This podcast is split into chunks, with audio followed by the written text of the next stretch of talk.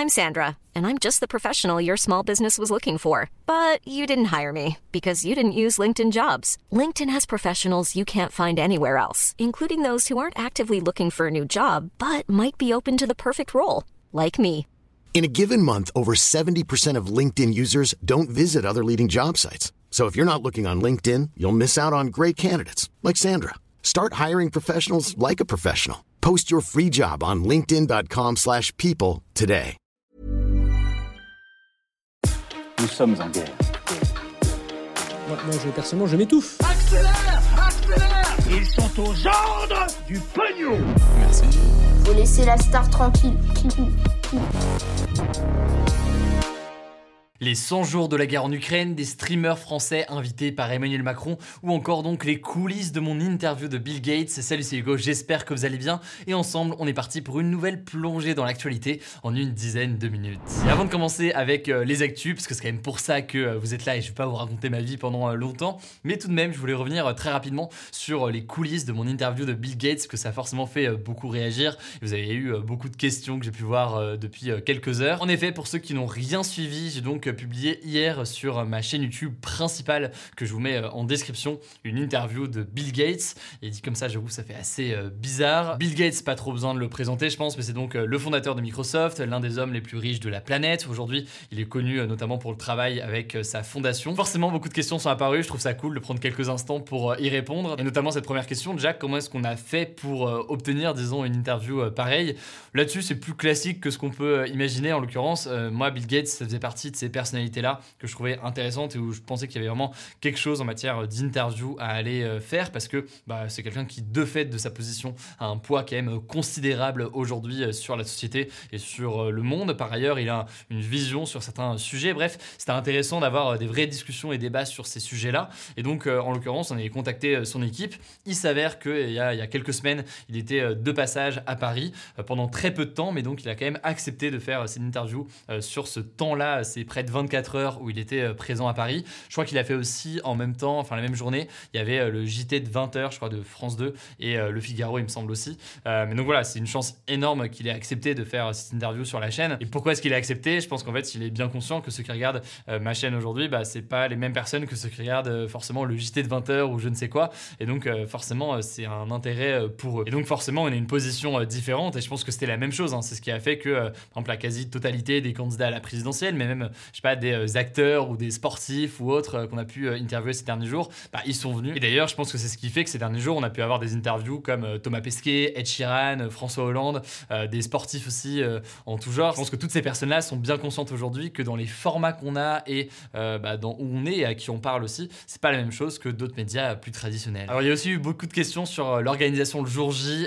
Forcément, hein, c'est très impressionnant. En gros, faut savoir que moi j'ai mes propres bureaux à Paris. Je sors dans quelques jours une vidéo qui montrera tout ça avec euh, mon équipe. Et dans nos bureaux, on a un studio. Et c'est dans ce studio-là, du coup, qu'on a fait euh, cette euh, vidéo. Pourquoi est-ce que c'est assez impressionnant? Parce que, bon, déjà, il y a de la sécurité qui arrive avant lui, son passage ici, qui arrive dans les jours précédents pour vérifier que tout est bon, qu'il n'y a pas de risque particulier ou quoi que ce soit. Et puis, bah, le jour J, même chose. hein, il y a forcément un dispositif assez, assez important, disons. surtout que, bah, forcément, c'est un agenda qui est chronométré. Il me semble qu'il allait à l'Elysée juste après. Enfin bref, c'est forcément quelque chose d'assez euh, Et voilà quoi. Après, on a pu faire euh, l'interview. Ça s'est euh, bien passé. Il y avait un tout petit bug de son euh, au début, juste avant du coup qu'on débute le tournage. Donc gros coup de pression à ce moment-là parce que c'était jamais arrivé sur aucune des interviews, notamment des candidats qu'on avait fait ou même en général. Fallait que ça tombe sur cette interview-là. Heureusement, ça a été résolu assez rapidement. Mais voilà, après on a pu faire l'interview. Et forcément de mon côté, il y avait quand même une dose de stress. Mais je pense que j'ai eu la chance du coup d'avoir quand même fait les interviews des candidats à la présidentielle dans les mois précédents. Donc ça m'avait aussi un peu rodé, j'ai envie dire, d'une certaine façon euh, au format et tout. Et ça a pu euh, m'aider clairement pour euh, cette interview-là. Bon, enfin, l'une des dernières questions avant de passer aux actus, c'est la question du choix des sujets sur une telle interview, sachant qu'on avait une vingtaine de minutes.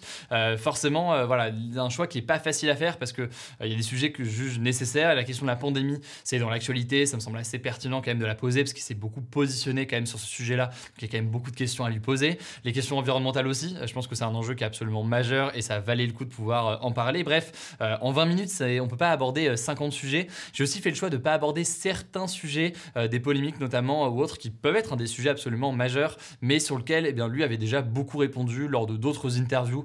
Et donc je savais en fait qu'on n'allait pas pouvoir apporter quelque chose de nouveau ou de différent dans les questions et dans les réponses. Il y a aussi certains sujets comme ça que j'ai pas creusé, donc on s'est concentré comme ça, principalement notamment sur les sujets du coup environnementaux et de pandémie, avec parfois quelques frustrations. J'aurais voulu relancer davantage, poser davantage de questions, par exemple sur les enjeux de sobriété euh, qui sont assez, essentiels, hein, selon notamment euh, le GIEC, euh, ce qu'on indiquait sur les bandeaux qui s'affichaient à l'écran. Mais voilà, on a essayé de trouver un bon équilibre dessus, forcément imparfait parce que c'est 20 minutes, donc on peut pas aborder tous les sujets, même si on aimerait relancer, creuser à fond sur pas mal de sujets. Mais j'ai essayé donc de faire le mieux possible en une vingtaine de minutes sur ces thématiques-là, sachant que Bill Gates n'avait pas accès à mes questions avant l'interview, et c'est la même règle hein, qu'on avait fixée pour les candidats à la présidentielle qui n'avaient pas accès aux questions avant de venir. Bref, quoi qu'il en soit, forcément grosse expérience, surtout que l'une des premières grosses interviews comme ça que j'ai eu l'occasion de faire euh, en anglais, donc c'était quand même quelque chose de, particulier. Après, évidemment, le fait d'être franco-britannique peut aider quand même pour euh, mener ce genre d'interview, mais voilà, ça c'était euh, cette interview, et au passage, je tiens à dire, hein, c'est forcément quelque chose qui fait parler parce que c'est une personnalité très connue, etc. Mais je tiens aussi à pas interviewer que des personnes connues, c'est-à-dire que sur Mashup, par exemple, mon émission sur Twitch notamment, bah, vous l'avez vu, hein, on a interviewé aussi beaucoup de chercheurs, beaucoup de journalistes spécialisés sur des sujets, des scientifiques, enfin des gens en tout genre. Typiquement, j'ai eu l'occasion de recevoir eh bien, des personnes qui ont travaillé sur les derniers euh, rapports du GIEC. Voilà, tout ça pour dire que on ne fait pas que des stars, que des gens connus. Et ça me paraît essentiel de faire toutes sortes d'interviews et de reportages aussi qu'on va pousser dans les prochaines semaines. En tout cas, merci beaucoup pour euh, votre confiance sur euh, tout ça ces derniers jours. Et pour découvrir donc l'interview face cachée de Bill Gates, eh bien, je vous mets le lien directement en description. Alors, dans l'actualité, il s'est passé énormément de choses cette semaine, mais avant de passer aux actualités en bref, je voulais qu'on se pose sur la situation en Ukraine, puisque ça fait 100 jours exactement que la guerre en Ukraine a commencé. Le 24 février, donc, euh, le président russe Vladimir Poutine annonçait le début d'une opération spéciale en Ukraine, c'est comme ça qu'il l'avait euh, nommé, mais c'était donc une invasion de l'Ukraine. Du coup, on va prendre le temps de faire euh, le point sur où en est cette guerre et qu'est-ce qui pourrait se passer dans les prochaines semaines, en commençant avec cette première question déjà. D'abord militairement, quelle est la situation en Ukraine? Alors si on se penche sur la carte du pays, aujourd'hui, selon le président ukrainien Volodymyr Zelensky, la Russie contrôle environ 20% du territoire euh, ukrainien, c'est-à-dire euh, principalement des régions à l'est et au sud. L'armée russe contrôle par exemple plus de 90% de la région de Luhansk, selon le ministère de la Défense britannique, mais aussi euh, une partie du Donbass. Par ailleurs, depuis la mi-avril, c'est intéressant de noter que là où au début de l'invasion, eh bien, la Russie était passée par plusieurs côtés, avait notamment tenté de s'attaquer à la capitale, Kiev, eh bien aujourd'hui, les combats eh bien, se sont recentrés donc sur le sud et l'est. Les troupes russes qui étaient présentes aux abords de euh, Kiev euh, sont, euh, sont retirées donc pour se recentrer à l'est de l'Ukraine. Ensuite, il faut savoir que ce conflit a déjà fait énormément de victimes, tant du côté civil, donc les habitants, que militaires. Les Russes ne communiquent pas officiellement hein, sur leur nombre de soldats tués. Officiellement, donc, il n'y avait que 1351 soldats tués le 25 mars, donc ça fait quand même longtemps. Mais fin avril, le gouvernement britannique estimait plutôt les pertes russes à environ 15 000 hommes, et on ne connaît pas non plus le vrai chiffre officiel des soldats ukrainiens euh, morts pendant ce conflit, mais là aussi, eh bien, plusieurs chercheurs estiment que ce serait là aussi aux alentours de 15 000 à 20 000 morts. Il y a aussi de très nombreuses pertes civiles, donc euh, des habitants, qui se compteraient euh, cette fois-ci en dizaines de milliers selon le président ukrainien Volodymyr Zelensky, mais là aussi, c'est important de comprendre que eh c'est très dur, voire impossible en fait, d'avoir les chiffres exacts. Mais par ailleurs, en plus des victimes, il y a près de 6 millions d'Ukrainiens qui ont fait le choix de fuir le pays. Euh, c'était à 90% des femmes et des enfants. Il faut savoir que les hommes entre 18 et 60 ans ont interdiction aujourd'hui de quitter euh, le territoire, sauf dans des cas précis, mais autrement ils ont interdiction puisqu'ils sont censés aller donc au combat et être potentiellement mobilisés.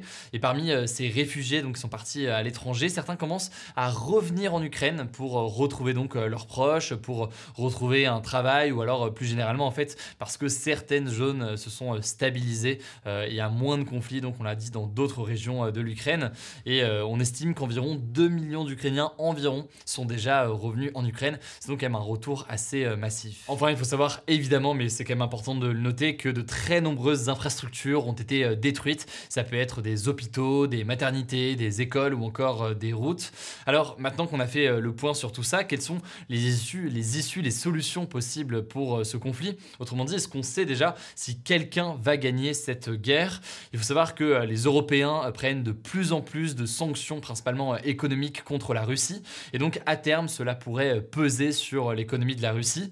Par ailleurs, il y a des livraisons d'armes importantes menées par les Occidentaux. Donc, il y a des pays européens. Il y a surtout, quand même, visiblement, aujourd'hui, les Américains. Une livraison donc importante d'armes à l'Ukraine. Ça pourrait donner un avantage aux Ukrainiens. Mais en même temps, il est encore trop tôt pour savoir si cet avantage sera décisif ou non. En fait, selon les chercheurs Jean-Pierre Molny et Carole Grimaud-Potier, eh bien, le conflit se dirige vers une sorte de guerre d'usure, c'est comme ça qu'on l'appelle, c'est-à-dire donc une guerre qui dure pendant longtemps, pendant plusieurs mois, voire plusieurs années pour épuiser, disons, l'adversaire, et ensuite qui dure eh bien, jusqu'à ce que l'un des deux pays craque et accepte donc de négocier un accord de paix avec la position telle qu'elle est. Mais pour le moment, le truc c'est que ni l'Ukraine ni la Russie ne semblent prêts à céder euh, sur la situation actuelle. Et selon euh, l'ancien militaire et chercheur Vincent Desportes, euh, je cite, eh bien, à ce stade, Vladimir Poutine n'a pas assez gagné de territoire pour pouvoir justifier un conflit d'une telle ampleur. De son côté, Volodymyr Zelensky doit regagner du terrain pour avoir matière à compromis. En gros, donc, l'Ukraine veut reprendre le contrôle de son territoire avant de négocier un accord de paix et la Russie, eh bien, veut faire plus que ce qu'ils ont fait jusqu'ici. Autrement, eh bien, ça sonnerait éventuellement comme un échec pour eux. Selon l'Organisation des Nations Unies, cette guerre n'aura pas de vainqueur selon eux et euh, la paix est forcément nécessaire. Faudra donc voir comment est-ce qu'elle peut euh, s'articuler. Bref, après 100 jours de guerre, on est très très loin de la guerre éclair que eh bien, euh, une partie en tout cas des Russes espéraient et donc en se saisissant rapidement de l'Ukraine, on voit bien finalement que c'est très loin d'être le cas et donc évidemment on continuera à suivre tout ça dans les prochaines semaines. C'est un sujet absolument majeur. Et au passage, concernant la guerre en Ukraine, on a appris aujourd'hui la mort d'un Français justement au combat en Ukraine. C'est euh, le ministère des Affaires étrangères euh, qui l'a annoncé euh, aujourd'hui. Ce jeune homme, en fait, avait rejoint la Légion internationale de défense ukrainienne. Donc c'était un volontaire qui était présent pour se battre aux côtés de l'armée ukrainienne contre la Russie. À noter que on estime à environ 150 le nombre de Français qui se battent directement en Ukraine contre les Russes. Allez, on poursuit avec les actualités en bref. D'abord, cette première information, le monde de l'e-sport était invité à l'Elysée, oui oui, pour rencontrer Emmanuel Macron. Alors il y avait euh, beaucoup de monde, notamment des streamers euh, très présents sur Twitch comme euh, Ou encore Kamel Kameto qui étaient notamment présents. Il y avait aussi la journaliste notamment Laure Vallée, mais pas que, ils étaient assez nombreux. Alors tout ça se fait à l'occasion de la Trackmania Cup, une compétition organisée justement par Zerator sur le jeu Trackmania. La compétition se tient à l'Accor Arena devant 15 000 personnes ce week-end et visiblement c'est donc l'occasion pour Emmanuel Macron de réaffirmer son envie de développer les compétitions de jeux vidéo euh, en France, et ce euh, notamment à l'occasion des Jeux Olympiques de 2024 euh, à Paris. Bref, c'est donc une rencontre assez inédite, voire insolite de voir ces deux univers comme ça réunis. En tout cas, ça montre bien à quel point l'e-sport prend de la place. Et de mon côté, en tout cas, ça va suivre donc la Trackmania Cup ce week-end. Deuxième actualité, là aussi ce sera très rapide, mais c'est mon côté franco-britannique qui revient à chaque fois. les célébrations du jubilé de platine de la reine Elisabeth II, donc de ses 70 ans de règne, se poursuivent actuellement au Royaume-Uni. La famille royale britannique s'est retrouvée euh, vendredi pour une messe, mais sans la reine, visiblement euh, fatiguée par euh, le premier jour des festivités. En revanche, eh bien une présence a été très remarquée, c'est celle du prince Harry et de son épouse Meghan, donc Meghan Markle. Il s'agit en fait de leur première apparition publique comme ça, en tout cas au Royaume-Uni depuis leur départ pour la Californie il y a deux ans. Un départ aux États-Unis qui avait été vivement critiqué au Royaume-Uni y compris au sein d'une partie de la famille euh, royale. Bref, les festivités euh, se termineront dimanche avec une parade dans le centre de Londres et une interprétation euh, de l'hymne britannique God Save the Queen par Ed Sheeran. Troisième actualité aux États-Unis, le président américain Joe Biden appelle le Congrès américain, donc l'équivalent du Parlement aux États-Unis, à interdire la vente de fusils d'assaut. En gros, près de 10 jours après le massacre de 19 enfants et deux enseignantes dans une tuerie dans une école au Texas, eh bien, le président américain a détaillé plusieurs mesures qu'il voudrait mettre en place pour limiter la vente d'armes aux États-Unis. Et donc, il souhaite notamment l'interdiction de la vente de fusils d'assaut, qui, qui sont des armes hein, beaucoup plus dangereuses que par exemple des simples entre guillemets euh, pistolets. Il dit, je cite, en avoir assez de ces fusillades qui endeuillent l'Amérique. Des armes qui sont euh, depuis 2020 la première cause de mortalité euh, chez les moins de 19 ans, devant par exemple les accidents de la route. Le truc, c'est que eh bien, une telle mesure a relativement peu de chances d'aboutir, déjà parce que beaucoup d'Américains sont très attachés à la liberté de pouvoir posséder des armes. Ensuite, eh bien, les républicains, donc le parti opposé à Joe Biden, est assez opposé à quelconque régulation. Et enfin, eh bien, plus largement, le lobby des armes, et notamment cette organisation qui est la NRA, dont on a parlé il y a quelques jours, est très très puissante aux États-Unis pour défendre le droit à porter des armes. Du coup, eh bien, Joe Biden a, dans son discours, nuancé aussi sa demande en proposant au moins eh bien, de relever l'âge minimum pour se procurer euh, de telles armes en passant de 18 à 21 ans. Voilà, c'est la fin de ce résumé de l'actualité du jour. Évidemment, pensez à vous abonner pour ne pas rater le suivant, quelle que soit d'ailleurs l'application que vous utilisez euh, pour m'écouter. Rendez-vous aussi sur YouTube ou encore sur Instagram pour d'autres contenus d'actualité exclusifs. Vous le savez, le nom des comptes, c'est Hugo Décrypte. Écoutez, je crois que j'ai tout dit. Prenez soin de vous et on se dit à très vite. Small details are big surfaces. Tight corners are odd shapes. Flat, rounded, textured or tall. Whatever your next project, there's a spray paint pattern that's just right. Because Rust new Custom Spray 5 and 1 gives you control with five different spray patterns. So you can tackle nooks, crannies, edges, and curves without worrying about drips, runs, uneven coverage, or anything else. Custom Spray 5 and 1. Only from Rust